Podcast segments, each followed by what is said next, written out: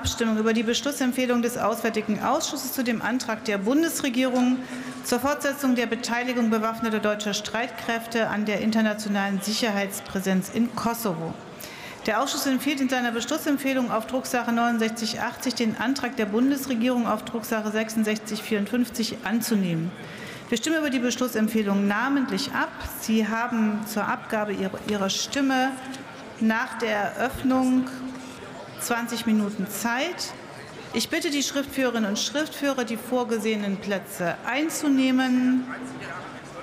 Ich höre, das ist bereits geschehen. Ich werde nach 20 Minuten die Abstimmung schließen, also ungefähr 14.05 Uhr und 50 und äh, nein, 14 Uhr, doch 14 Uhr 55, genau, das ist richtig. Und ich eröffne hiermit die namentliche Abstimmung. Jetzt rufe ich auf den Tagesordnungspunkt 9.